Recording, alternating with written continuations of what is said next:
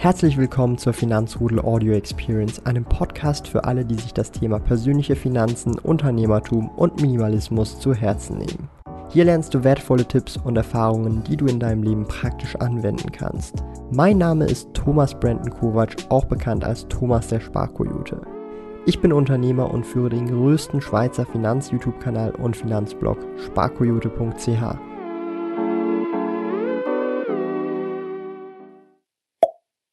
So, herzlich willkommen zum Finanzrudel Community Talk. Wir haben heute einen sehr besonderen Gast, den lieben Markus Koch. Ihr kennt ihn vielleicht auch schon. Er macht ja auch regelmäßig Streams, was mir natürlich auch besonders gefällt und äh, Spaß macht, weil ich auch regelmäßig Streams mache. Und ja, ich will gar nicht zu viel um den heißen Brei reden. Stell dich doch einfach mal der Finanzrudel Community vor. Ähm, auch wenn dich wahrscheinlich schon viele kennen, ist es immer noch dennoch sehr spannend, äh, so die Story von dir ein bisschen zu hören. Spaß macht, weil ich auch. Ja, dann, äh, wo fange ich an? also, ich ähm, mache eine lange Geschichte mal kurz. Bin also jetzt seit 96 äh, an der Wall Street, ähm, komme eigentlich vom Brokerage. Also, ich bin äh, gut eineinhalb Jahre am Handelstisch. Äh, äh bei Bear Stearns gewesen. Ich habe meine mein Hobby zum Beruf gemacht. Ne? Ich habe angefangen mit äh, 16 äh, und Börse war damals schon immer meine Leidenschaft und das ist es bis heute auch geblieben. Und habe dann 96 die Selbstständigkeit oder 94 schon die Selbstständigkeit äh, äh, gemacht, habe also meine, meine Produktionsfirma aufgemacht, äh, habe das Ding dann hochgezogen auf 20 Mann und habe dann die Firma kurz vorm Crash äh, 2000 äh, an, an ein Medienhaus verkauft in Deutschland, habe das Ding dann nach dem Crash wieder zurückgekauft und äh, jetzt äh, habe ich hier an der Wall Street ähm, seit gut Januar, seit eineinhalb Jahren jetzt ein äh, Livestreaming-Studio, mache NTV, mache Handelsblatt, äh, bin jetzt auch bei, äh, bei der NZZ in der, in der mm, Schweiz cool. äh, auf einem Kanal bei denen drauf, also und natürlich bei Swissquote. Ne? Ja. Also NZZ finde ich immer sehr gut. Das ist eine der wenigen Zeitungen. Wenn ich Zeitungen lese, dann lese ich tatsächlich NZZ, weil ähm, die ist für mich sehr differenziert tatsächlich und berichtet auch sehr sage jetzt mal, möglichst doch schon noch neutral oder möglichst neutral. Finde ich sehr cool. Ähm, du hast es vorhin auch so ein bisschen angesprochen, äh, du bist eigentlich wirklich der Unternehmer, wenn man das so äh, sagen darf. Du warst jetzt wahrscheinlich nie so wirklich im Angestellten-Mindset, finde ich auch sehr äh, äh, spannend. Das sind auch viele hier im Finanzrudel, also ähm, da werden wahrscheinlich auch viele Fragen insgesamt vielleicht nicht immer nur zur Börse kommen, das wahrscheinlich vermehrt, aber vielleicht auch die ein oder andere Unternehmerfrage. Und ich hoffe, äh, das geht in Ordnung, wenn wenn wir Klar. auch darüber ein bisschen quatschen äh, Nur Zu, also, also ich glaube, mit mir würde kein, kein großes Unternehmen glücklich werden. die, würden die würden wahrscheinlich alle durchdrehen. Ähm, und äh, umgekehrt würde ich aber genauso durchdrehen. Das ist äh, große Firmen, das ist also und, und ich, das kollidiert meistens. Ähm, ich bin Freigeist. Ich möchte das machen, worauf, äh, woran ich Freude habe und äh, ich möchte Ideen umsetzen, die mir Spaß machen. Und äh, das sind oft auch Ideen, mit denen man dann eben kein Geld verdient, äh, mhm. äh, die ich eben mache, weil ich Spaß an der Sache habe. Und von daher, glaube ich, bin ich in der Tat in der Selbstständigkeit etwas besser aufgehoben. ähm, ich begrüße erstmal noch, also das habe ich dir ja vorhin auch noch kurz gesagt, das ist ja immer ein sehr community-bezogener äh, Stream tatsächlich. Und ich begrüße erstmal auch die Stammgäste, es sind viele dabei, also auch der Tommy Obmax, der Yeah, der Luke, Mark Nemitz übrigens ist auch einer der Stammgäste, Ralf Bischoff, Goldmarie, Jason Stone, also alles viele Stammgäste, die immer regelmäßig bei den Streams dabei sind, wahrscheinlich auch beim oder bei deinen Streams tatsächlich dabei sind, habe ich schon viel aus der Community gehört, dass äh, viele deinen oder dein Format äh, Opening äh, Bell sich auch reinziehen, dass das sehr beliebt ist. Und ich würde zu Anfang einfach mal ein paar Instagram, äh, Instagram-Fragen äh, dazu nehmen, weil das sind die, die äh, teilweise auch nicht immer live dabei sind, aber trotzdem immer diese Streams im Nachhinein schauen. Und äh, wir haben äh, ja als erste äh, Frage, und zwar eine persönliche Frage vom Tommy Obmax, auch einer der Stammgäste. Wie hast du dich so gut gehalten? Er sieht keinen Tag älter aus als 40. Naja, das Schöne am Fernsehen ist, dass man äh, Make-up verwenden kann. Ne?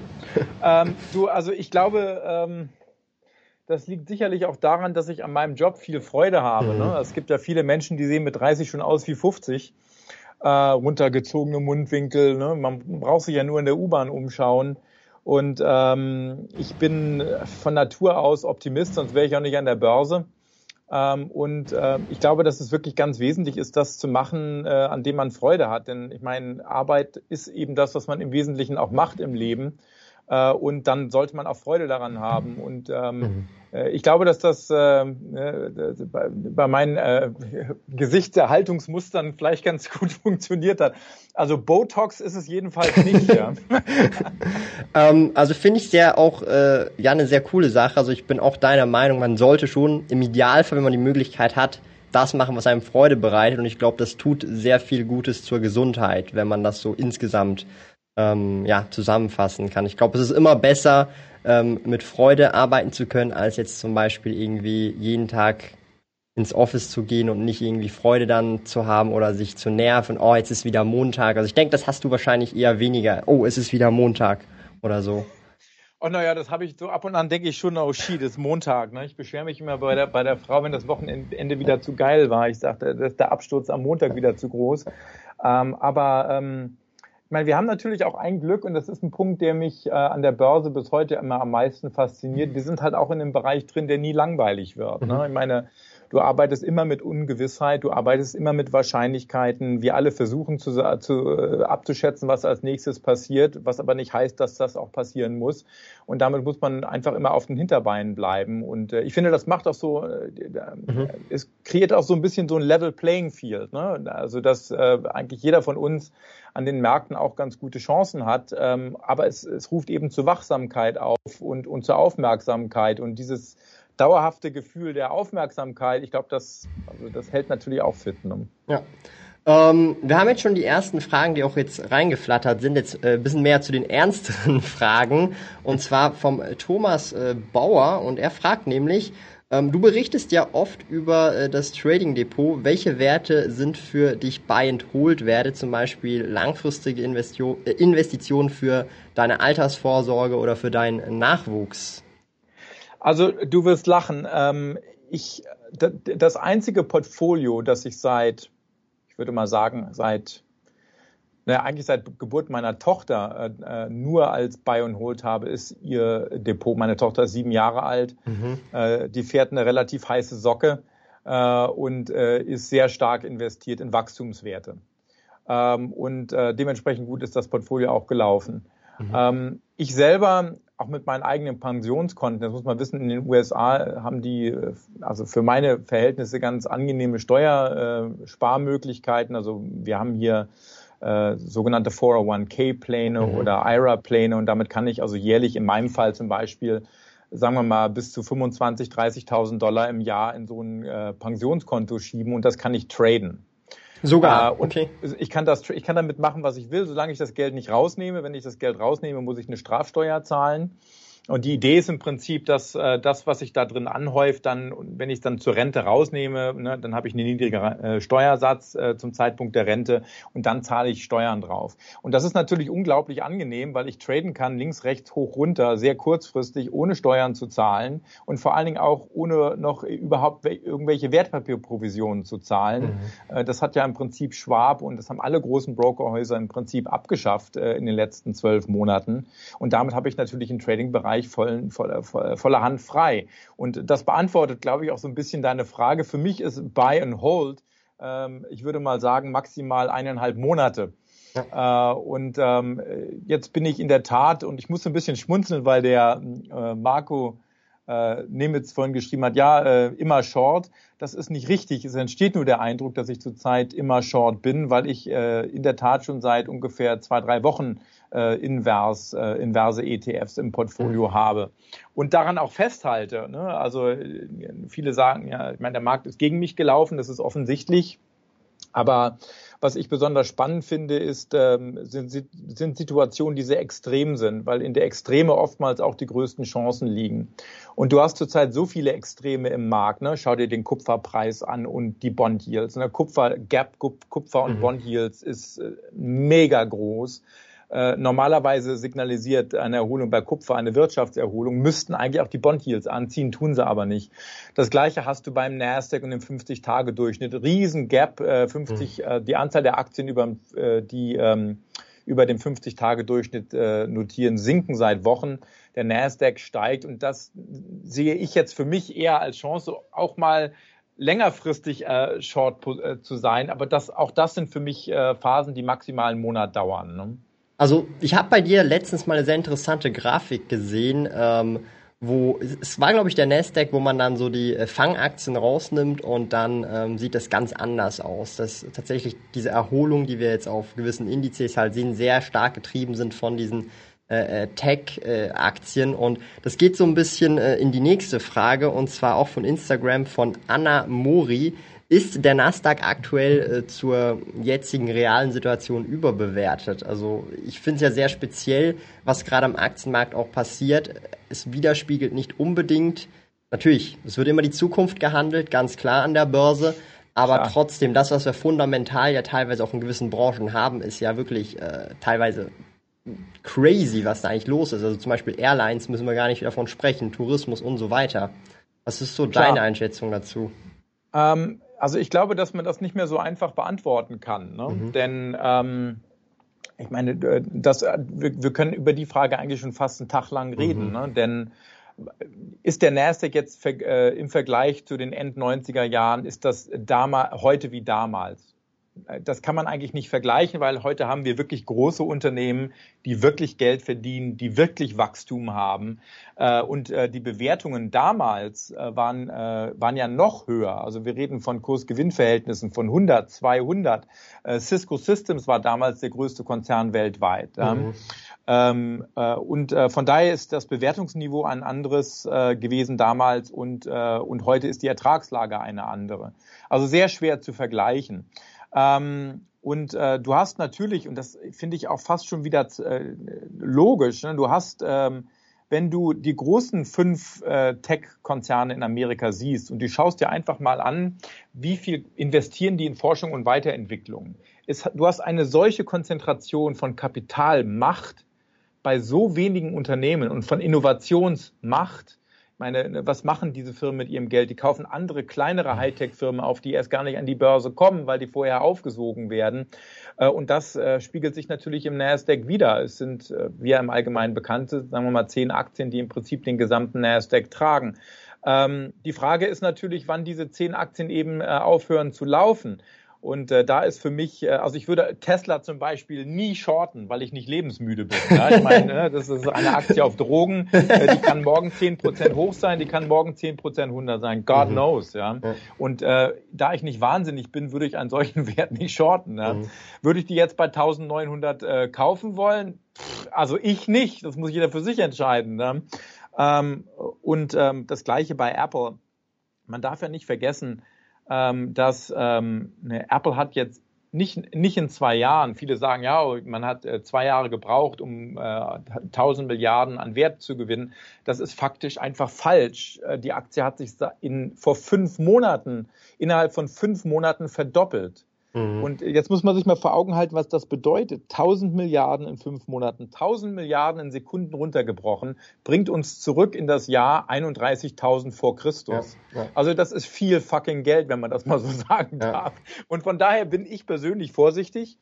Ähm, und äh, kann mir auch vorstellen äh, und bin short auf den Nasdaq. Ähm, äh, und äh, gehe nach wie vor davon aus, dass die, die, die Chance nach unten, damit bin ich kein Pessimist, man kann beide Seiten traden. Ich sehe nur aktuell für mich die Chance nach unten größer als die Opportunität nach oben. Und deshalb bin ich eben nach unten positioniert. Ne? Und jetzt will ich kein Buch erzählen, aber ich glaube, ein Punkt, der vielleicht auch noch ganz spannend ist, weil du es ansprichst, ist eben dieses Gap äh, mit der Realwirtschaft. Ne? Wir wissen doch gar nicht, was wir wollen. Und äh, heute waren die Wirtschaftsdaten doch das beste Beispiel. Also wir haben ja jetzt zwei Szenarien. Was hat den Markt denn hochgetrieben? Was den Aktienmarkt hochgetrieben hat, ist die extrem schwache Wirtschaft. Je schwächer die Wirtschaft, je niedriger die Renditen, umso mehr muss stimuliert werden. Jetzt wollen wir aber eine Wirtschaftserholung haben. Wenn aber mit der Wirtschaftserholung die Renditen steigen, und die letzten zwei Tage waren ein so wunderbares Beispiel dafür, Du brauchst dir nur die Yields anschauen, schau dir nur die Renditen bei zehnjährigen Anleihen an und du weißt genau, was der Aktienmarkt macht. Ziehen die Renditen an, sehen wir einen Abverkauf bei Aktien, bei Big Tech vor allem, bei Gold. Der Dollar zieht an. Heute sinken die Renditen der Staatsanleihen wegen den schwachen Wirtschaftsdaten. Der Nasdaq dreht ins Plus. Der US-Dollar zieht wieder leicht, äh, der US-Dollar gerät wieder unter Druck und äh, wir sehen, ähm, äh, dass der Markt insgesamt wieder hochgezogen wird. Also es ist wirklich eine sehr verfahrene Situation. Denn was wollen wir denn jetzt? Wollen wir eine bessere Wirtschaft? Mhm. Äh, und wenn wir eine bessere Wirtschaft bekommen und vielleicht sogar einen Impfstoff, ist das dann immer noch gut für den Aktienmarkt? Das, du sprichst halt etwas mega Spannendes halt an. Das ist, also du, du machst ja im Prinzip ja wirklich Trading. Das ist jetzt nicht so mein Gebiet. Und da muss man ja wirklich, also du musst ja eigentlich täglich up to date sein, weil du musst ja unter Umständen irgendwelche Positionen liquidieren, weil du jetzt sagst, hey, ich möchte jetzt da raus oder hey, ich möchte jetzt ähm, den Short beenden oder du, also das finde ich sehr spannend insgesamt und das zeigt mir jetzt zum Beispiel auch, ich bin völlig auf einer anderen Schiene, wo ich jetzt gar nicht zum Beispiel drüber, also über gewisse Dinge ja. nachdenke oder äh, versuche zu sagen, okay, die Korrelation zwischen jetzt Anleihen und ähm, äh, der, diesen Aktien, das ja. könnte da könnte da könnte was sein, was für mich jetzt zum Beispiel, weil ich jetzt sage, okay, ich investiere einen Großteil auch in ETFs, aber auch einen weiteren Teil jetzt zum Beispiel in Einzelaktien, ich kaufe die und möchte da einfach langfristig äh, ja, daran partizipieren, zum Beispiel in Form der Dividendenstrategie und Cashflow generieren und vielleicht schon in den nächsten fünf Jahren davon leben. Also ein völlig anderer Approach, aber sehr, sehr äh, äh, spannend und auch sehr, äh, ja, also ich finde das mega, mega interessant. Also das naja, ist wirklich eine andere Sicht auch. Naja, es ist vor allen Dingen auch äh, eigentlich der richtige Approach, ne? denn man darf nicht vergessen, dass ich meine, äh, ich habe, äh, wir alle kennen die Stories, die erzählt werden und die alle sind richtig. Ja? Ich meine, look, langfristig gesehen ist der Aktienmarkt sicherer als die Scheidung. Ne? Nach zwölf Jahren ne, hast du im Durchschnitt die deutsche Ehe am Ende. Äh, nach zwölf Jahren hast du aber mit einem guten Aktienportfolio noch nie Geld verloren. Also wir alle kennen die Stories und die langfristige Geldanlage ist eigentlich vor allen Dingen für jemanden, der nicht wirklich im Trading steckt, der einzig richtige Weg. Ja? Mhm. Denn äh, die Risiken äh, beim Trading auf die Nase zu fallen, ist wahnsinnig hoch und die Hemmschwelle, also die nicht die Hemmschwelle, aber ähm, die Schwelle, ein Portfolio aufzumachen und einfach wild vor sich hin zu traden, die ist natürlich sehr, sehr stark gesunken. Das sehen wir vor allen Dingen auch bei Robinhood. Ne? Jeder macht mit. Depots eröffnen ist mhm. einfach, ähm, aber Trading ist keine einfache Sache und in einem, in einem ewig steigenden Markt ist es leicht. Ne? Da darf man eben nur nicht eins miteinander verwechseln. Man darf sich für kein Genie halten, wenn man im Trading erfolgreich ist in einem ewig steigenden kurzfristigen Markt. Die Genies werden nur geboren, äh, geboren, wenn es in die Grütze geht. Und wenn du dann in der Lage bist, wirklich immer noch deine Strategie eisern zu verfolgen. Wenn du überhaupt eine Strategie hast, ich würde mal behaupten, dass viele überhaupt keine Strategie haben, mhm. dann werden Helden geboren. Aber in einem ewig steigenden Markt ist das nicht schwierig. Vor allen Dingen, wenn du nur fünf Aktien hast, die laufen. Kaufst halt fünf Aktien, äh, hast einen Stop, ziehst das Stop immer nach, enjoy the party, ja. Also ich habe auch irgendwo mal gehört oder gelesen, ähm, ein wahrer Trader, der, der muss sozusagen auch in, äh, in sinkenden Märkten Gewinne machen können, aber auch in äh, querlaufenden Märkten äh, Gewinne machen können und nicht nur, wenn alles nach oben geht, weil dann hat auch der Buy-and-Hold-Investor macht wahrscheinlich sogar mehr Gewinne als, als der Trader, weil er einfach drin bleibt, äh, auf Buchgewinn zumindest. Also ich finde das insgesamt eine sehr spannende Sache. Und da kommen wir auch zum nächsten Punkt von einem der Stammgäste hier, der Jason Stone nämlich.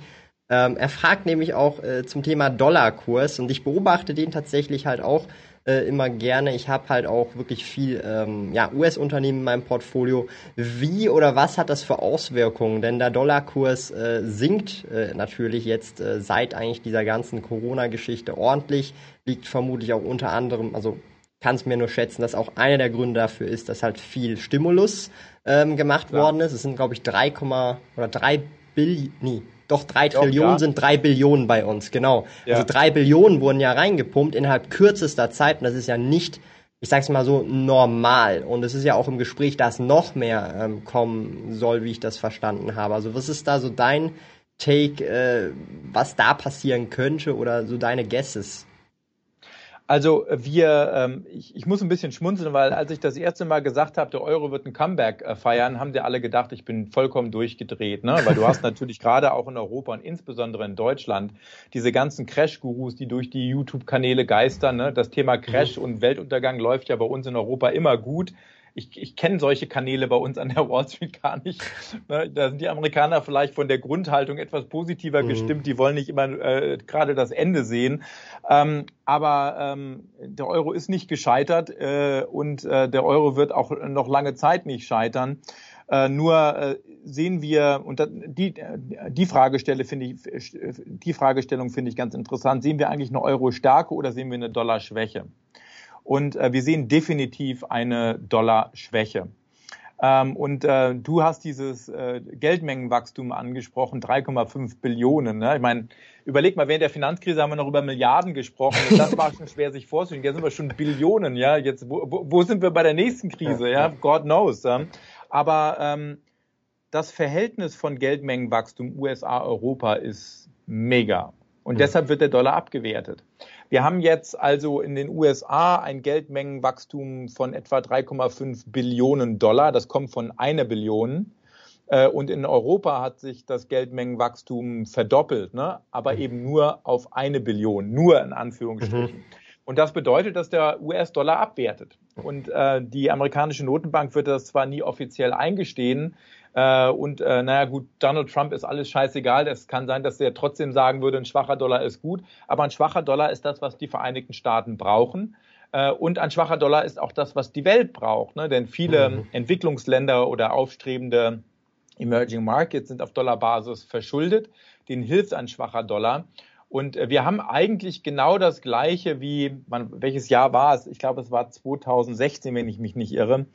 Nur umgekehrt. Ne? 2016 kamen die Amis raus und haben gesagt, so quantitative Lockerung ist vorbei.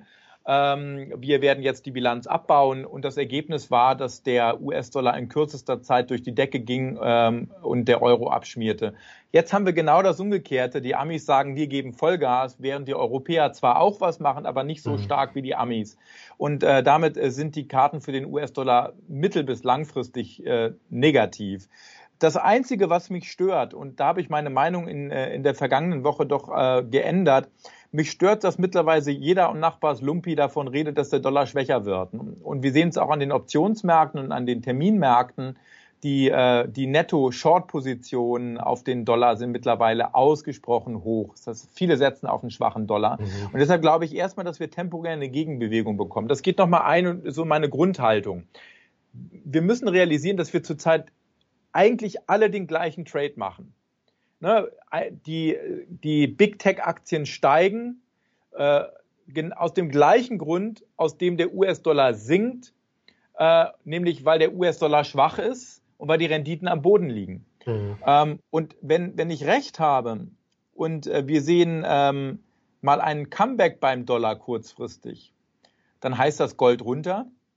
Äh, und äh, dann heißt es auch Big Tech runter. Und das ist meine Wette, äh, die ich zumindest auch noch plane, bis in den September hinein auch zu mhm. halten.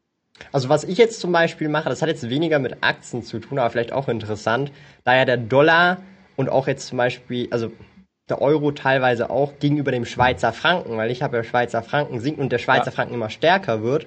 Und ich habe ja auch ein Reselling-Business, wo ich halt ähm, viele Trading-Cards und so weiter einkaufe und ich importiere halt auch Waren aus den USA, aus Deutschland. Für mich ist das eigentlich, ich profitiere eigentlich aktuell nur davon, weil ich bekomme mehr für dasselbe, weil die, die, die, die Sachen, die ich kaufe, sind immer noch gleich viel in Dollar wert, aber mein Schweizer Franken wird immer stärker und ich muss weniger Schweizer Franken ausgeben. Das heißt, ähm, finde ich halt insgesamt sehr spannend, wo und wie man halt von diesen Währungen dann auch zum Teil profitieren kann. Auf der anderen Seite, und da habe ich auch letztens mit jemandem gesprochen, hier in der Schweiz, der halt auch viele ähm, amerikanische Unternehmen in seinem Depot hat und zum Großteil bereits von Dividenden lebt, der hat jetzt tatsächlich eine Lohneinbuße im Prinzip bekommen. Ja, weil die Dividenden in dem sind zwar geste also gesteigert worden sind von den Unternehmen, die er hat, aber das Problem ist, wenn der Schweizer Franken, mit dem er lebt, halt stärker ist oder stärker wird und gleichzeitig der, der US-Dollar sinkt, dann bekommt er weniger Schweizer Franken schlussendlich, von denen er leben muss hier in der Schweiz, weil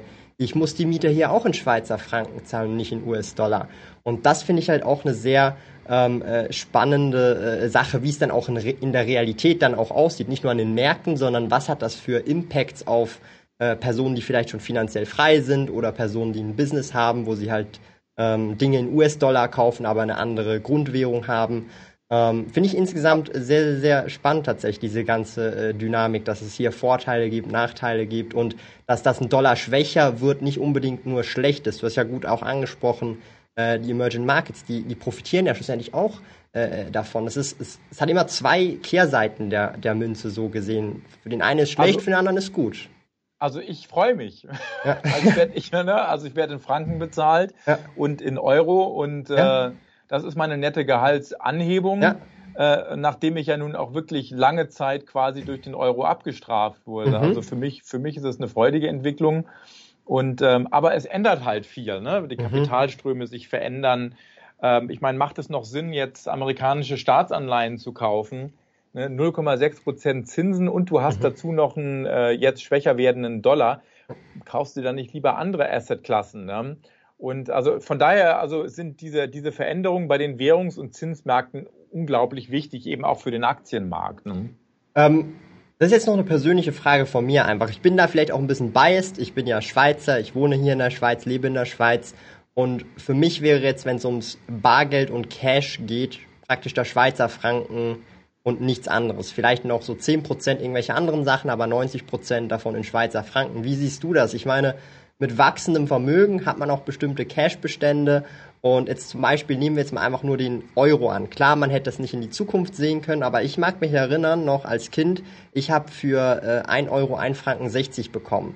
Jetzt sind wir äh, so bei 1, 1 Franken 8 oder so, oder 1 Franken 7, 1 Franken 9, manchmal auch drunter. Wie siehst du das halt mit diesen Währungen? Es, äh, macht es also jetzt... Für also macht es jetzt, Entschuldigung. Also für mich, für mich sind das im Prinzip nur Möglichkeiten, ein bisschen zu diversifizieren. Ich ja. bin jetzt kein Währungstrader. Ja. Ähm, aber für mich, ich meine, und das, ich glaube, das ist, das ist auch für Anleger eine, eine zunehmende Herausforderung. Wie diversifizierst du eigentlich ein Portfolio? Ja? Und für mich äh, ist die Diversifizierung in Währungen äh, eine Komponente, um quasi eine andere Anlageklasse nochmal mit reinzunehmen. Ja? Ähm, äh, Währungstrading, äh, das ist für mich nichts, muss ich ganz klar mhm. sagen. Ich glaube, das, das ist auch wirklich eine Wissenschaft für sich. Ähm, das ist nicht meine Welt. Ähm, das sind dann, also wenn ich Währungen mal angehe und, äh, und in meinem Portfolio mit aufnehme, da mache ich das meistens durch irgendwelche ETFs im Portfolio. Mhm. Okay, also nee, also mein, ich glaube, meine Frage war, glaube ich, eher, ähm, wenn du jetzt zum Beispiel groß, größere Cash-Bestände hast für jetzt egal was, ja, ob das jetzt deine Reserve ist, deine Cash-Reserve, ob du deine bestimmte Währung bevorzugen würdest oder du sagst, okay, in dem Land, wo ich wohne, macht das Sinn oder du sagst ja halt, also weißt du, was ich meine? Ich habe jetzt ja, nicht ja, ja. irgendwie also ex, das, ja. Ich finde das, also wenn du das jetzt mal, also quasi auf der persönlichen Ebene, ist natürlich, also ich weiß nicht, wie bei euch die Gebührenstruktur ist, aber Währungen äh, einfach mal hin und her zu schieben, ist ja meistens auch mit äh, relativ hohen Gebühren äh, versehen. Mhm. Äh, ich meine, ich benutze jetzt hier in den USA mittlerweile TransferWise. Nutze ich auch. Da, ne, also das, ich meine, da muss man sich einfach mal durchrechnen, was man da auch für ein Vermögen spart. Ne? Wenn ich mhm. jetzt so als kleiner ja. Unternehmer, der andauernd Euro bekommt oder Franken bekommt, aber dann auch eben auch Euro wieder zurückschicken muss, äh, dann hast du einmal hin und her und wieder auf dem Rückweg nochmal hin und her. Ich meine, da wirst du ja lebendig aufgefressen. Das ist eigentlich eine, eine, eine ziemliche Sauerei. Und ich ja. glaube, ich glaube ehrlich gesagt auch, dass jeder, der mal am Flughafen war und dann ne, dieses Problem hat, jetzt musst du wieder, äh, jetzt, jetzt brauchst du Franken oder du brauchst Euro oder was auch immer und dann gehst du zum freundlichen Umrechnungsbüro. Mhm. Äh, ich habe jedes Mal das Gefühl, dass ich da vergewaltigt werde. ja. Das ist für mich wirklich, also ich sag mal, vielen Dank, nur zehn Prozent, ja, aber voll, vollkommener Irrsinn. Ansonsten mit meinem eigenen, äh, mit meinem Girokonto oder so habe ich Dollar drauf liegen. Ne? Also das ist für mich dann ist für mich zu aufwendig, da jetzt groß äh, Positionen hin und her zu schieben. Aber ich finde es gut, dass du Transferwise ansprichst. Ich benutze es auch geschäftlich äh, für meine GmbH, aber auch privat. Das ist wirklich top. Und da hast du sogar wirklich, also auch, also für mich jetzt in Ungarn habe ich auch Forint, ja, also äh, die haben dort mhm. Forint.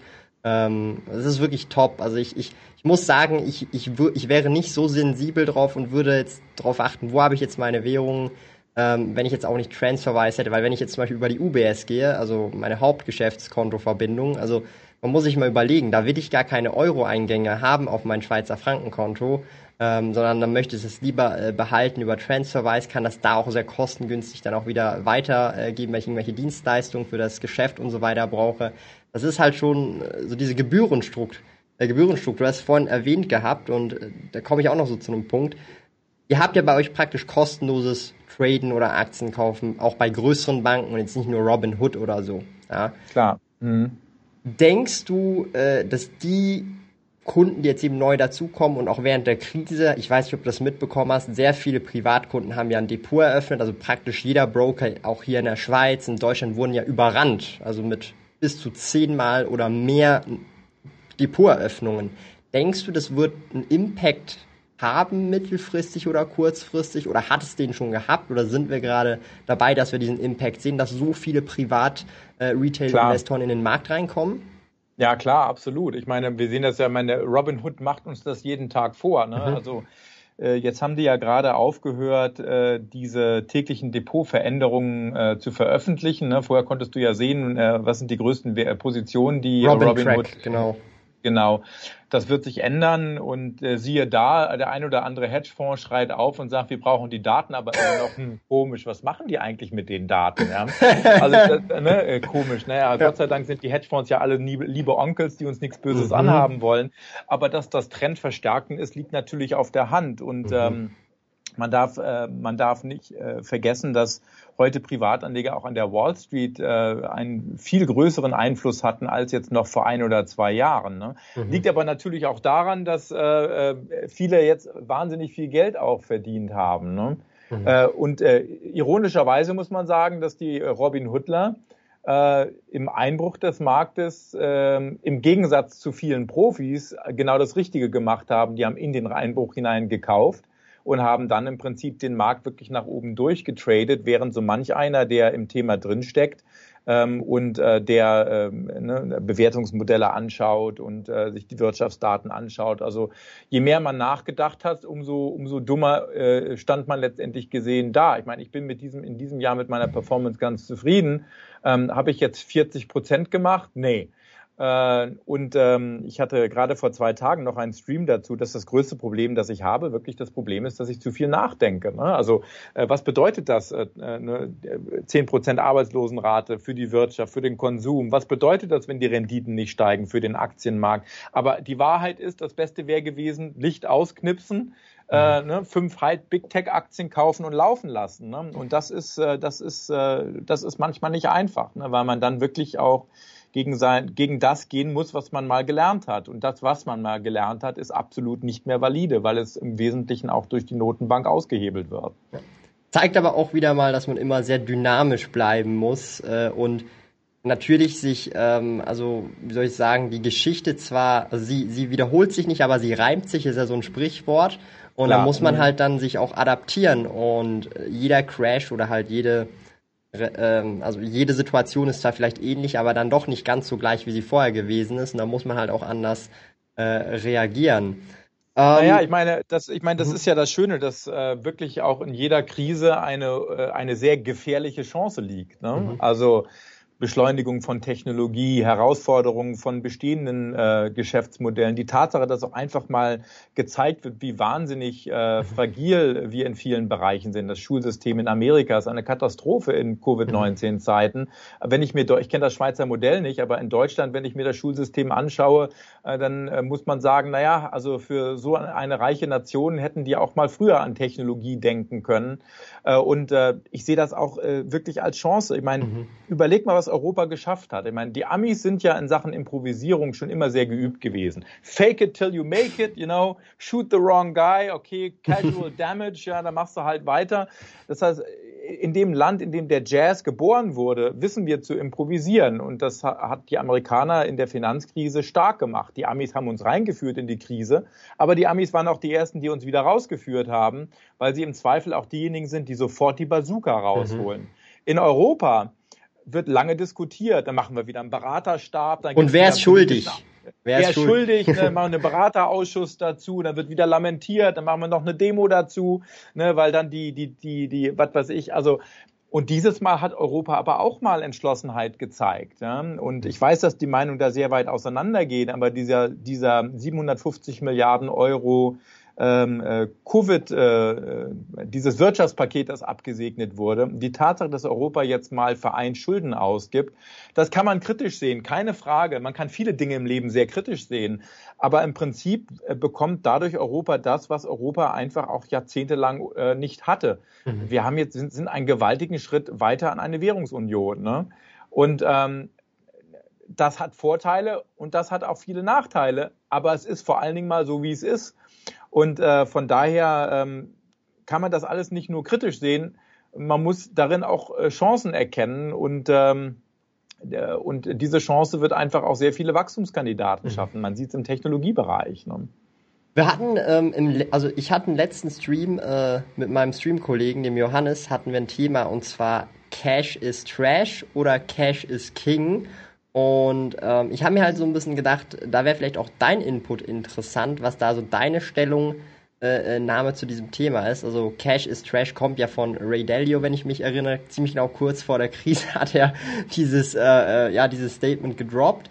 Ähm, mit einer gewissen Wahrheit, finde ich, hat es schon auch drin, aber ist natürlich das Timing nicht gerade perfekt gewesen. Aber was denkst du, ist Cash eher King oder Trash oder situationsbedingt?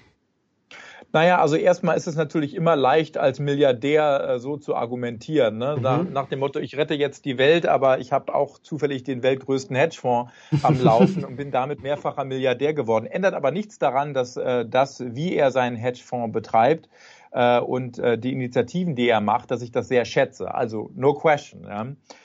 Ähm, aber ähm, ansonsten würde ich dem zustimmen. Ich meine, du kannst ja den, den steigenden Aktienmarkt aus zwei Perspektiven betrachten. Du kannst sagen, der Aktienmarkt steigt, weil er steigt. Oder du kannst auch sagen, naja, der Aktienmarkt steigt unter anderem auch deshalb, weil der Wert des Geldes weniger wird. Mhm. Ne? Wenn Geld weniger wert wird, dann steigt eben, dann muss eben auf der anderen Seite wieder etwas angehoben werden. Das sind die Edelmetalle, aber das sind eben Aktien als Sachwerte auch. Und ähm, ich muss schon sagen, dass also, und das, das wird wahrscheinlich den einen oder anderen wundern, dass ähm, ich äh, äh, Bitcoin äh, in den kommenden Jahren sehr attraktiv finde. Ne? Denn Bitcoin sind nicht gekoppelt an den US-Dollar, Gold ist immer noch an den US-Dollar mhm. gekoppelt. Ähm, und ich glaube, dass es sehr schwierig sein wird, ähm, abgesehen jetzt von Aktien, äh, andere Anlageklassen auszugraben. Ne? Die, die US-Notenbank geht hin und sagt, also negative Zinsen wird es bei uns nicht geben. Jetzt versetz dich mal in die Situation eines Portfolio-Managers, was das bedeutet. Normalerweise gehst du hin und sagst, okay, also du machst ein Portfolio, da hast du Aktien drin und dann nimmst du noch Anleihen rein, ne? Als, äh, als, mhm. als Absicherung. Ne? So, jetzt sind wir aber bei, sagen wir mal, übertrieben bei null. Die Notenbank sagt, unter null geht nicht. Ja, also dann kannst du, wo ist denn dann das Absicherungsinstrument? Ja? Das funktioniert ja nicht mehr so richtig. Was funktioniert denn dann noch? Gold, ah, Gold, okay. Aber Gold hat den Nachteil, schau dir mal an die, äh, äh, den Goldpreis und die Apple-Aktie. Mhm. Und, und der Wahnsinn ist, dass der Anstieg der Apple-Aktie mit dem Anstieg des Goldpreises sehr stark korreliert. Und als der Markt eingebrochen ist im März, ist der Goldpreis auch eingebrochen. Also eignet sich Gold wirklich als Absicherungsinstrument. Vielleicht langfristig. Ich bin langfristig Gold bullish, keine Frage. Aber ich glaube, dass Kryptowährungen insgesamt damit erheblich an Bedeutung gewinnen, mhm. äh, mit den steigenden Defiziten, den hohen Staatsschulden.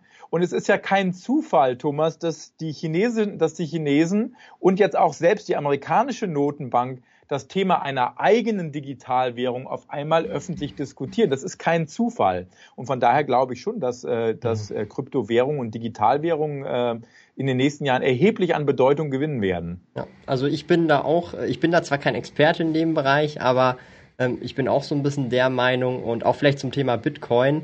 Ähm, viele denken ja, das sollen Zahlungsmittel werden und so weiter, aber in der Regel wenn man sich da auch ein bisschen auseinandersetzt, ist Bitcoin zum Beispiel natürlich die größte Kryptowährung, aber es ist mehr ein, ein Wertspeichermittel, sowas wie Gold kann man, also mit Gold gehst du ja auch nicht das Brot kaufen oder so. Man möchte auch nicht mit Bitcoin Brot kaufen gehen. Dafür wären dann theoretisch vielleicht irgendwelche andere Kryptowährungen und ähm, ja. das, das verstehen, glaube ich, viele Leute dann gar nicht und dann sagen die, ja, aber Bitcoin wird eh niemand benutzen, um damit was zu kaufen. Aber Bitcoin ist auch nicht wirklich für das gemacht, dass du halt das Brot im Laden kaufst. So ist es. Ja, ich meine, die Ironie ist, die Ironie ist, dass das, was Facebook vorgeschlagen hat, hat dieser Stablecoin, der Libra Coin, mhm. ja, dass das eigentlich äh, von dem, vom Gedanken her ein, ein absolut geiler und richtiger Gedanke ist. Das Blöde ist nur, der Gedanke kam von Facebook das war das erste Problem. Mhm. Äh, und das zweite Problem ist, die Notenbanken werden alles erlauben, aber nicht, dass man ihnen äh, quasi die Währung aus der Hand nimmt. Mhm. Äh, und äh, deshalb glaube ich, dass die Story dahinter die richtige ist und dass der Weg dahin auch der richtige ist, aber der, den Weg, den werden die Notenbanken gehen mhm. äh, und das, den, die Zügel wird man hier nicht ohne weiteres aus, aus, aus den Händen geben. Ist halt dann auch sowas wie langsam dann auch eine philosophische Frage, weil Geld ist dann halt wirklich Macht. Und wenn du halt als Notenbank die Macht über den Geldfluss hast, dann hast du halt äh, äh, die Macht. Und äh, ja, Aber das ist dann nochmal so ein anderes äh, Thema, denke ich. Das ist, ein, das ist ein wirklich philosophisches ja. Thema, aber es ist ja bekannt. Äh, wer das Geld kontrolliert, kontrolliert die Welt. Mhm. Und äh, von daher werden die Notenbanken und die, die vereinzelten Staaten hier sicherlich nicht äh, tatenlos zuschauen. Nee. Vor allem nicht bei Facebook. Wir, schade, dass wir in Deutschland einen Finanzminister haben, der das Sparbuch bevorzugt. Der begreift es wahrscheinlich noch nicht mal. oh Mann. Oh Mann. Ähm, Jetzt ist aber auch noch was Spannendes. Ich bin jetzt da nicht so krass äh, bewandert, aber ich weiß natürlich, die US-Wahlen stehen gerade an und ich habe die Frage jetzt sehr oft gelesen und du bist ja auch in den USA ähm, eigentlich unterwegs. Von dem her, ähm, was ist so deine äh, Einschätzung zu den US-Wahlen und ähm, wie sieht das da so ein bisschen aus? Also ich, ich, ich beschäftige mich nicht extrem damit, aber ich weiß, dass US-Wahlen grundsätzlich auch immer wirtschaftliche Impacts haben, auf jeden Fall. Naja, also das Schöne, fangen wir mal mit der Vergangenheit an, weil die können wir ja, die mhm. verstehen mhm. wir wenigstens, ja.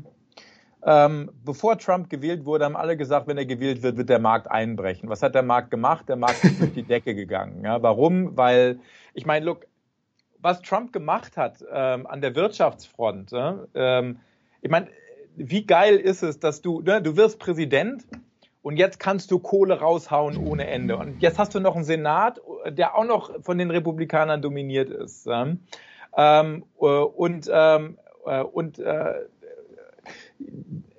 Steuersenkungen und Staatsschulden und äh, Defizite, Who cares Defizite und Deregulierung. Ähm, Donald Trump hat schon im Wesentlichen dazu beigetragen, dass die Wall Street so stark gelaufen ist. Da braucht man sich nichts vormachen. Ähm, und ähm, äh, jetzt haben wir mit dem Wahlkampf äh, in diesem Jahr dieses Problem, naja, also was wollen wir denn jetzt? Wollen wir Joe Biden haben?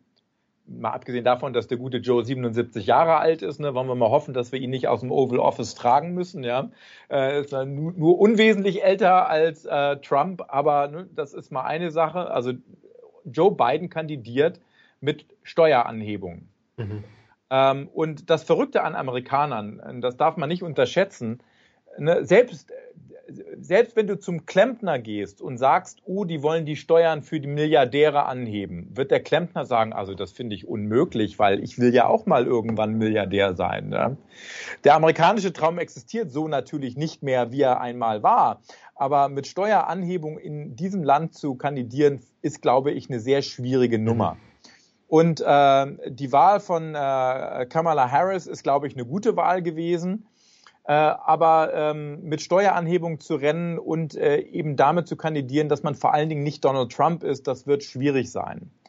Ähm, auf der anderen Seite haben wir Trump ähm, und ich glaube, bei Trump äh, kann man es, ähm, äh, hast du die ähm, handelspolitischen Risiken, Ne? Also was willst du haben? Wählst du Biden, hast du das Steuerrisiko, wählst du Trump, hast du das handelspolitische Risiko, Mit China das Ideale, ja. Das Ideale und da, da, da pendelt sich die Wall Street seit gut ein, zwei Wochen ein. Das finde ich auch ganz interessant, ist, dass viele sagen, okay, das Beste wäre eigentlich, Joe Biden gewinnt, aber der Senat bleibt in den Händen der Republikaner.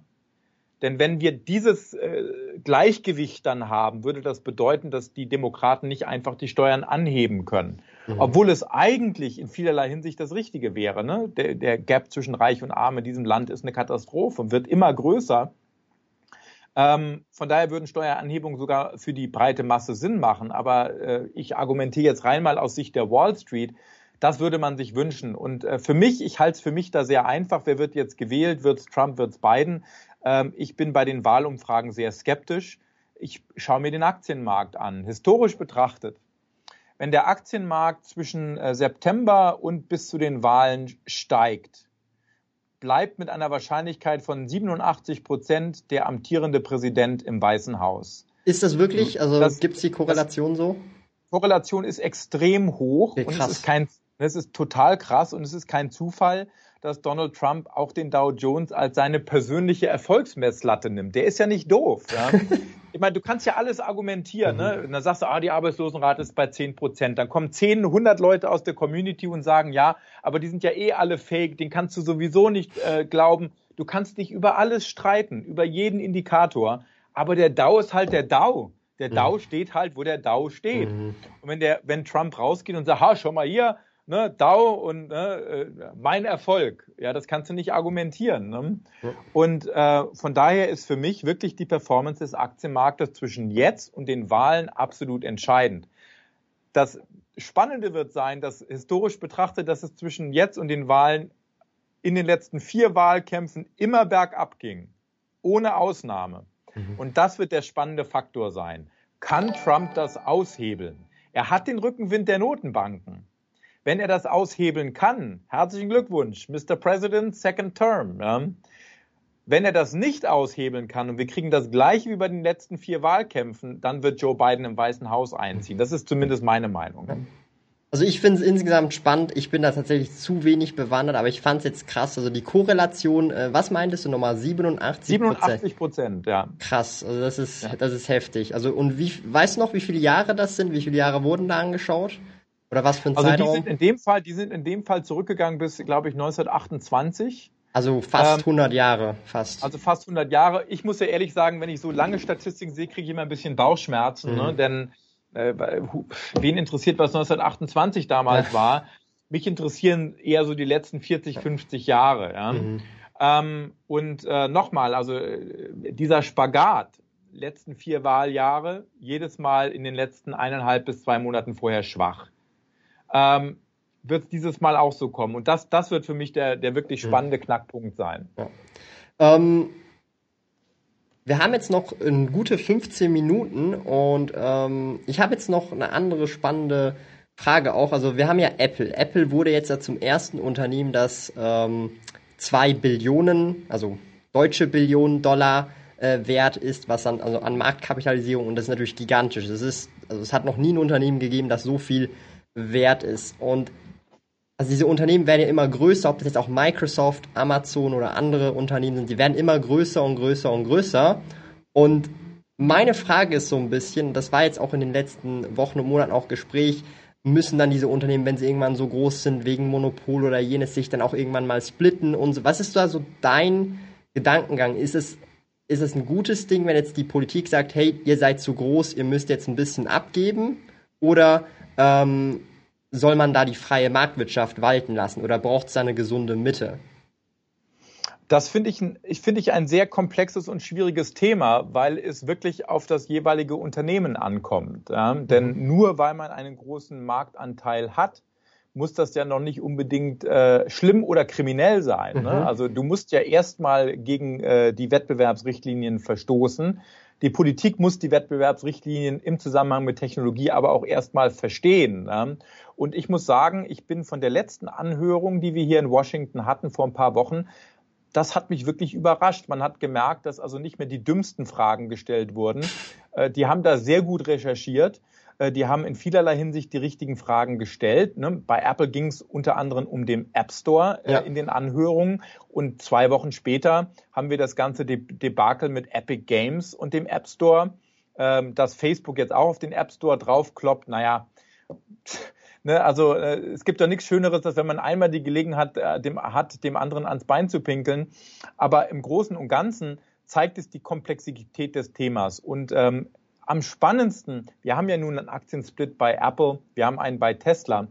Am spannendsten fände ich den Gedanken, wenn äh, Amazon hingehen würde aus freien Stücken und sagen würde, hey, wir filetieren jetzt unsere unterschiedlichen Bereiche. Wir bringen zum Beispiel den Cloud-Bereich an die Börse. Mhm. Ähm, und da muss ich ehrlich sagen, wäre ich der Erste, der mit vollen Händen zugreift. Ne? Denn äh, wenn Amazon, also die, diese, diese, die Macht, die Amazon heute hat, und auch im Cloud-Bereich, ich meine, Google wird im Cloud-Bereich gerade vollends abgehängt. Microsoft und Amazon machen das Rennen im Cloud-Bereich. Mhm. Wenn, wenn man jetzt anfängt, als diese Megatech-Konzerne diese Bereiche als eigenständige Unternehmen quasi auszugliedern, dann fände ich das aus Sicht des, der Börse und des Anlegers mega. Da wäre ich sofort mit dabei. Ähm, äh, ansonsten haben wir einfach das Problem, äh, und ich, ich, ich sehe das auch als Problem, dass äh, zu viel Macht bei zu wenigen Konzernen konzentriert ist. Ne? Ich meine, wenn du äh, als Apple 200 Milliarden Dollar in der Bilanz liegen hast, äh, wenn du als Jeff Bezos, äh, ne, ich meine, das ist ja bekannt, dass Jeff Bezos der reichste Mann der Welt ist. Mhm. 100, äh, was hat er? 197 Milliarden. Also knapp 200 habe ich irgendwie im Kopf. Ne, knapp, ja. knapp 200 Milliarden, also so viel wie Apple an Cash hat. Ähm, und ich meine, das Geile ist, die Ex-Frau von Jeff Bezos ja, hat ja in der Scheidung 38 Milliarden Dollar bekommen, teuerste Scheidung in der Geschichte. Selbst die ist mittlerweile schon 62 Milliarden Dollar wert. Äh, mhm. und, und ich muss sagen, also eine so starke Konzentration von so viel technologischem Know-how bei so viel, bei so wenigen Menschen, ähm, das, das sollte ein Thema sein und das müssen sich die Regulatoren anschauen. Die Frage ist eben nur, wie man damit letztendlich gesehen umgehen will. Also ich bin auch äh, der Meinung, dass es da irgendwie eine gesunde Mitte gibt, äh, geben sollte. Aber ich meine jetzt nicht, dass man sagen muss, oh, hey, äh, äh, Verschwörung, whatever. Aber ich meine einfach, es ist schon krass, wenn man sich das mal so bildlich vorstellt, wie viel Macht so ein Unternehmen haben kann. Ich meine, wir sind jetzt im 2020. Was ist, wenn ich Kinder habe und die sind dann irgendwann dann auch in meinem Alter 2040 oder 2050 von mir aus. Und diese Unternehmen, die sind dann vielleicht so riesig und die sind dann größer als riesige Länder, ja, so rein von, von der Geldmacht her. Klar. Ja, also das ist halt richtig crazy. Also, äh, wenn ich mich recht erinnere, ist zum Beispiel auch Apple jetzt schon seit einigen Wochen größer als der gesamte DAX. Also das ist einfach crazy. Also naja, aber ich meine, überleg mal, überleg mal, was das für ein spannendes Thema ist, ne? Weil darüber, ich meine, darüber können wir fast noch mal eine Stunde extra reden. Denn es wirft, es zeigt ja auch einmal mehr auf, dass Unternehmen und insbesondere Tech-Firmen schon seit aller Ewigkeit grenzüberschreitend denken. Hm? Und versetz dich mal in deine Position und in meine Position, also runtergebrochen so auf den kleinen Mann sozusagen. Mhm. Ja? Wie war das Business vor äh, fünf Jahren? Business vor fünf Jahren war für mich nur Fernsehen. Äh, vor zehn Jahren war es noch Radio und Print. Das ist mittlerweile quasi nicht mehr Bestandteil von mir. Und ich muss äh, eigentlich ähm, jobübergreifend denken. Also für mich ist die Welt, in der wir uns heute bewegen, so ein bisschen wie die Rolle des Astronauten. Äh, ne? Früher warst du da, da warst du halt in Deutschland oder du warst in der Schweiz, da gibt's eine Grenze, ne? dann hast du noch so Kantone bei euch und bei mhm. uns hast du die Bundesländer, dann hast du in jedem Kanton noch einen Hampelmann rumrennen, der irgendwie was zu sagen hat. Ja? So, Sogar Gemeinden ist auf Gemeinden. Gemeinden, ja, um Gottes Willen, ja, ich will hier niemanden beleidigen, auch sehr wichtig, ja. So, und jetzt denk mal die Rolle, die wir einnehmen müssen als Selbstständiger oder die Rolle der Unternehmen. Aus dem All betrachtet hast du keine Grenzen mehr. Alles verschwimmt miteinander. Mein Job als äh, Produzent oder als Moderator äh, sch, äh, äh äh, schwimmt auf einmal über in Growth Hacking, in äh, Reichweitengenerierung, in Brandmanagement, in Technologie. Ja, ein Studio will gebaut werden. Und wir sind auf einmal in so viel mehr anderen Jobs drin, die eigentlich nicht zu unserem Kernbusiness gehören. Ähm, mir macht das Spaß, aber es erfordert eine unglaubliche Offenheit und vor allen Dingen auch keine Angst. Du darfst keine Angst haben. Ne? Sich hinzusetzen, zu sagen, oh, das kann ich aber nicht. That doesn't matter anymore. Du musst offen genug sein, mit Leuten zu sprechen, die etwas machen, von denen du halt keine Ahnung hast. Und das Schöne ist, so habe ich das erfahren, auch bei Facebook. Ähm, äh, ich war bei Facebook Deutschland im letzten Jahr auf einem Vortrag ist, dass aber Technologie dein Know-how genauso braucht wie umgekehrt. Deshalb äh, hat Facebook keine Girokonten, aber Facebook kooperiert eben mit der Citigroup oder mit der Bank of America. Und ich glaube, diese Symbiosen zwischen Technologie und anderen Branchen, die wird immer enger äh, mhm. zusammen, zusammenlaufen. Ne? Übrigens eins noch am Rande, weil ne, der, äh, wo ist er hier? Der, der Marc Nemitz fragt nach Nachbars Lumpi und ich will ihn ja nicht enttäuschen. Nachbarslumpi, ja.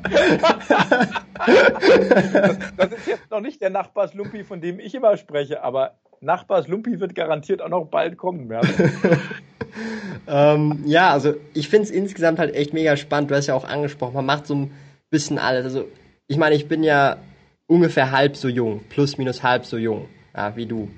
Und ich meine, dass, dass man als von mir aus 20 oder auch 18-Jähriger schon aus dem Nichts im Prinzip völlig kostenlos ein Medienunternehmen aufbauen kann, das Reichweite hat und nicht unsignifikante Reichweite, die eine bestimmte Zielgruppe abdenkt oder abdeckt, ist absolut geisteskrank. Und du kannst es völlig kostenlos machen. Du bist aber auch angewiesen auf YouTube, also auf Google. Du bist angewiesen auf Facebook, also Instagram, Facebook und Co.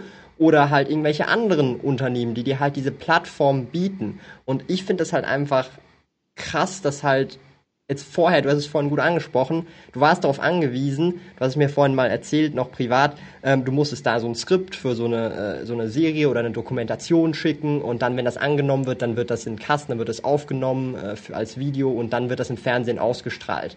Das musst du heute ja gar nicht mehr machen. Du kannst heute mit deinem Handy irgendein Video drehen und das dann einfach online stellen oder hier wie eben Livestreams, du machst ja auch Livestreams aus deinem Office oder auch äh, während der Corona-Zeit bei dir im Wohnzimmer das Ganze live ausstrahlen. Da schauen dann hunderte, wenn nicht sogar tausende Leute live an und im Nachhinein dann noch zehntausend weitere Leute.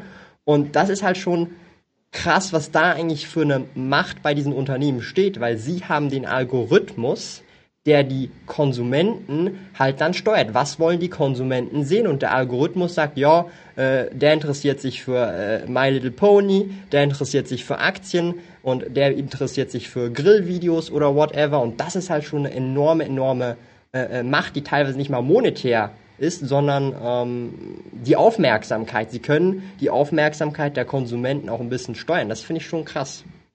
Ja, ich meine, auch, da, auch darüber kann man lange reden. Ne? Also ich finde, ähm, dass diese Einstiegsschwelle in das Streaming und auch in das, was wir machen, nicht mehr so niedrig ist, wie sie mal war. Ne? Also diese, ich kann mich noch dran erinnern, als Facebook anfing mit dem Livestreaming, war ich im Kreis äh, der, der ersten Tester dabei. Mhm. Und die Community war, wow, das ist ja absolut mega, vollkommen krank, was wie, ne? Also ein halbes Jahr später war das Piep egal. Ja? Mhm. Ähm, und ähm, ich sehe das auch in dem Bau des Studios hier, wie viel Strategie da mittlerweile hintersteckt. Also du darfst natürlich keine Scheiße erzählen, das ist klar.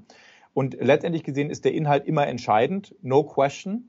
Aber äh, es gehört mittlerweile eben auch doch sehr viel mit dazu. Ne? Die Technik muss da sein. Äh, du musst äh, genau wissen, wie das Backend funktioniert. Wir haben uns gestern überhalten, unterhalten über das Thema Gamification und wie viel, ich meine, überleg mal, wir beide reden miteinander. Ich werde nächstes Jahr 50, ne? du bist halb so jung wie ich. Ähm, ähm, und wir reden miteinander und äh, ich komme aus einer ganz anderen Perspektive als du. Aber was du mir gestern erzählt hast, war für mich ne, ein, sofort ein Anruf weiter. Schau dir das mal an, geile Idee. Können wir damit was machen? Und da, das finde ich unheimlich toll. Sehen wir jetzt ja auch im Livestream. Ja? Also, was haben wir hier? Alexander P. ist mit dabei, Marc Nemitz ist mit dabei. Der kennt Nachbars Lumpi aus meinem Stream. Wir haben Pink Leoli äh, mit dabei. Ja? Die, die Tatsache, dass ich in New York sitze und du in der Schweiz und die Menschen uns zuschauen können und wir miteinander reden können.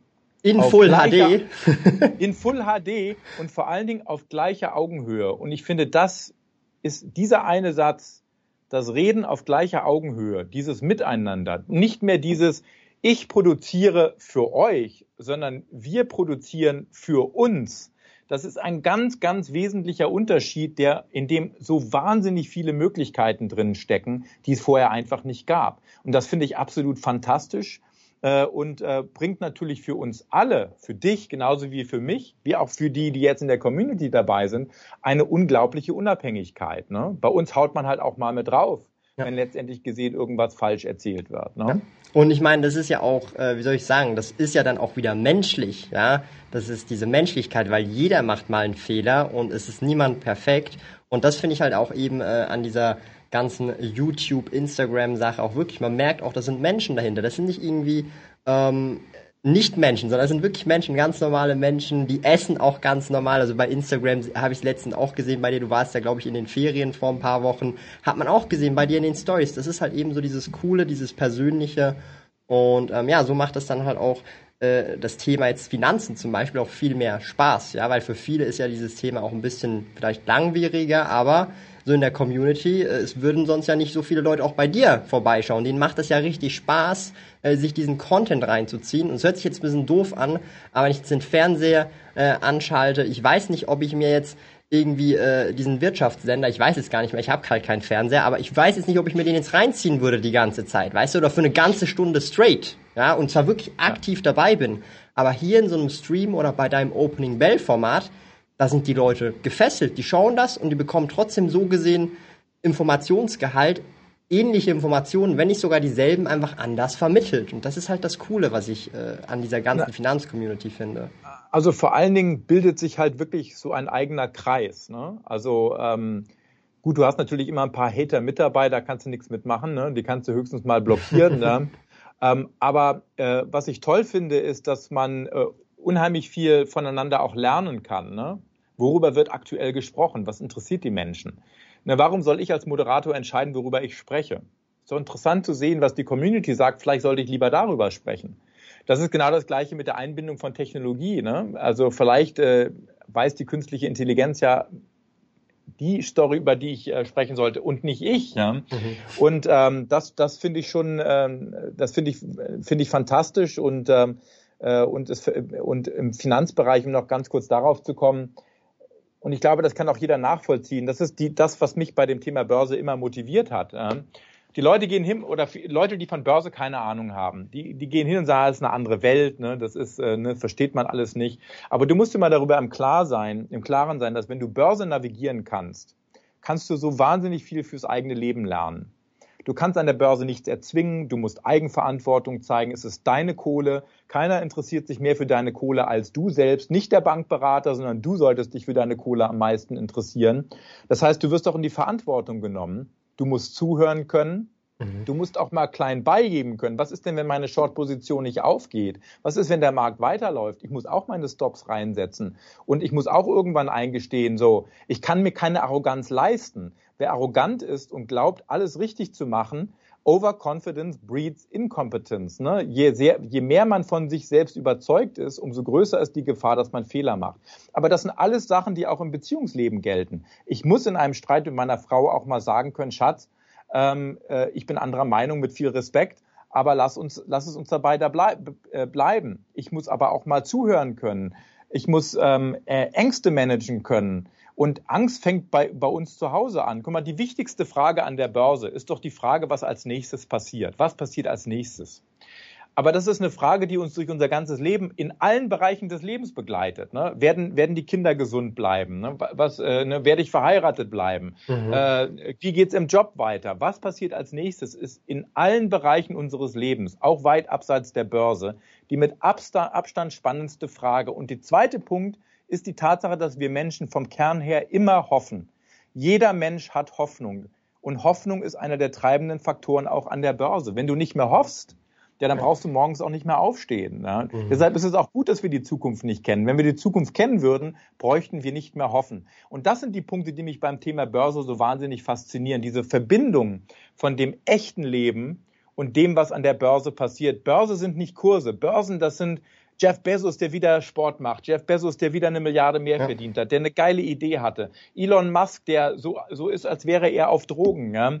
der äh, Flammenwerfer rausbringt und Shortpants ja. rausbringt. Ja? Also das sind die Stories, die Börse ausmachen und nicht, oh ja, der, die, die Erstanträge auf Arbeitslosenhilfe waren 120.000 mhm. höher als erwartet. Was macht der Markt draus? Das ist die Story, die spannend ist. Ne? Ja, finde ich, also finde ich super spannend, auch ein bisschen philosophisch wieder, weil man muss halt auch immer bedenken, also die Zahlen, die wir ja sehen, versuchen ja nur irgendeine Form von Realität, die wir alle gemeinsam sehen, widerspiegeln, weil es ist ja nichts anderes als Angebot Nachfrage. Und wenn, also wenn die Nachfrage höher ist, haben viele Leute die Hoffnung, dass die Aktien steigen, egal jetzt wegen was, weil sie haben den Kauforder gedrückt, also das kann bei Robin Hood Anleger einfach sein, sie haben Kohle und hey, Tesla geht ab, Tesla gibt Split, ich kaufe jetzt Tesla Aktien. Die müssen sich ja nicht mal unbedingt mit dem Unternehmen auseinandersetzen. Das ist halt auch noch ein spannender Aspekt. Ähm, ich glaube, wir sind so ein bisschen also, in der Bubble und denken, dass Leute alle fundierte ähm, Entscheidungen treffen. Dabei gibt es so viele Leute im Markt, die drücken einfach auf den Kaufen-Button und das darf man dann zum Beispiel auch nicht ähm, äh, unterschätzen. Ja? Und das hat dann nicht irgendwelche Gründe, sondern der Typ hat gesagt, Tesla geht drauf, ich kaufe jetzt eine oder zwei oder hundert Tesla-Aktien. Das gibt's alles. Und das Klar. ist, glaube ich, ähm, etwas, das darf man auch nicht außer Acht lassen.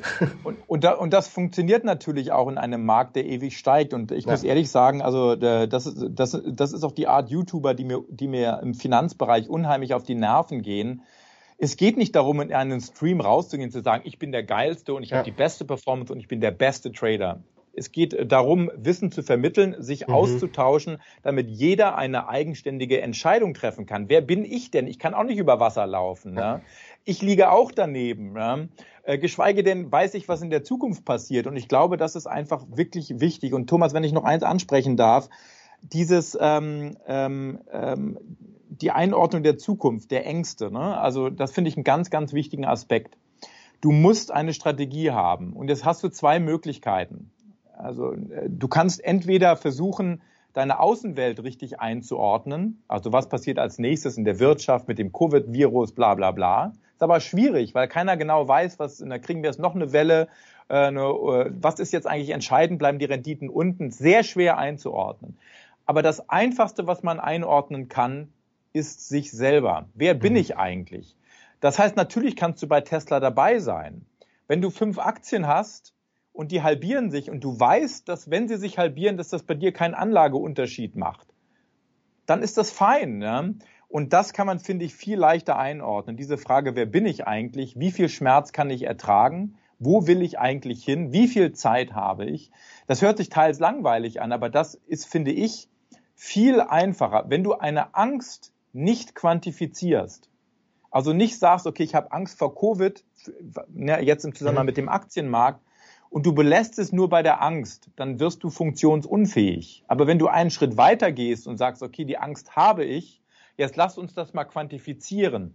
Nehmen wir mal an, ich gehe trotzdem mit meinem Geld an die Börse. Mit wie viel Geld kann ich mir denn leisten, an die Börse zu gehen? Wie viel Verluste kann ich mir leisten?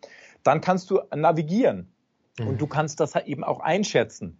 Covid kannst du nicht einschätzen. Wir wissen doch noch nicht mal, nehmen wir mal an, ne, Meldung von heute, Johnson Johnson, wir werden oder wir könnten bereits äh, Anfang 2021 einen Impfstoff haben. Und ich will jetzt nicht darauf eingehen, ob, ob der sicher ist und ob man den nehmen will, wird und tratrullala, sondern gehen wir mal davon aus, ein Wunder geschieht, wir haben einen Impfstoff, der funktioniert.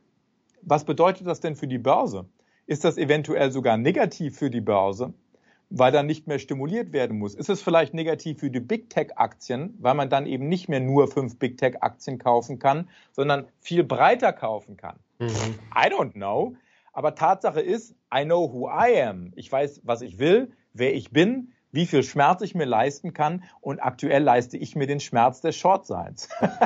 also normalerweise frage ich an dieser Stelle, ähm, dass der Gast die Schlussworte gibt, aber das waren jetzt wirklich sehr gute Schlussworte, die auch noch, wenn man da ein bisschen drüber nachdenkt, glaube auch ich im normalen Leben auch sehr gut anwenden kann. Also nicht nur an der Börse, sondern auch im Privatleben. Äh, aber dennoch ähm, möchte ich dich nochmal fragen, wo findet man dich genau oder wo möchtest du, dass man dich am ehesten findet? Ähm, ich habe ja vorhin schon auch erwähnt, du hast den YouTube-Kanal, Podcast, Instagram und Co. Gibt es da noch was Besonderes oder wo du die Leute also du am hast, liebsten hast? Also ich fokussiere mich auf, äh, auf äh, vier verschiedene Plattformen. Mhm. In Deutschland äh, mit der Opening Bell auf YouTube. Ähm, die Opening Bell ist jeden Tag um 14.30 Uhr, sehr detailliert. Ähm, mhm. Dann mache ich das Ganze nochmal in einer etwas kürzeren Version für Swissquote in der Schweiz und ansonsten auch gerne auf Instagram oder im Podcast. Ne? Mhm. Also äh, irgendwo findet man mich mit Sicherheit und zur Not bei dir, nicht wahr? Ja, definitiv. ja, ich bedanke mich herzlich, ähm, dass du hier gewesen bist. Es war, glaube ich, eine sehr spannende Session. Die Leute haben es sehr genossen und äh, wir konnten auch viele Fragen aus der Community äh, stellen. Also herzlichen Dank, dass du dir hier Zeit genommen hast für diesen Stream im Finanzrudel ähm, Community Talk. Und ja, ich wünsche euch einen super schönen Abend und ähm, ja, ich bedanke mich fürs Zusehen und auch ich bedanke mich, dass du hier als Gast dabei gewesen bist, Markus. Du, danke, dass ich dabei sein durfte, mein Bester, und äh, viele Grüße an die Community. Bis zum nächsten Mal. Ciao.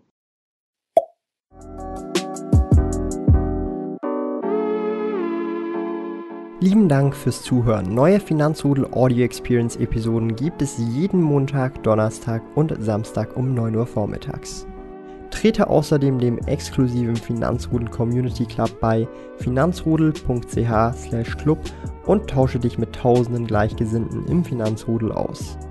Mehr über mich und meine Reise erfährst du auf meinem Blog www.sparkoyote.ch. Interessiert dich, an welchen Projekten ich aktuell arbeite, dann findest du mich auf Instagram at Sparkoyote. Auf meinem YouTube-Kanal Thomas der Sparkoyote findest du aktuelle Videos zum Thema persönliche Finanzen, Unternehmertum und Minimalismus. Bis bald!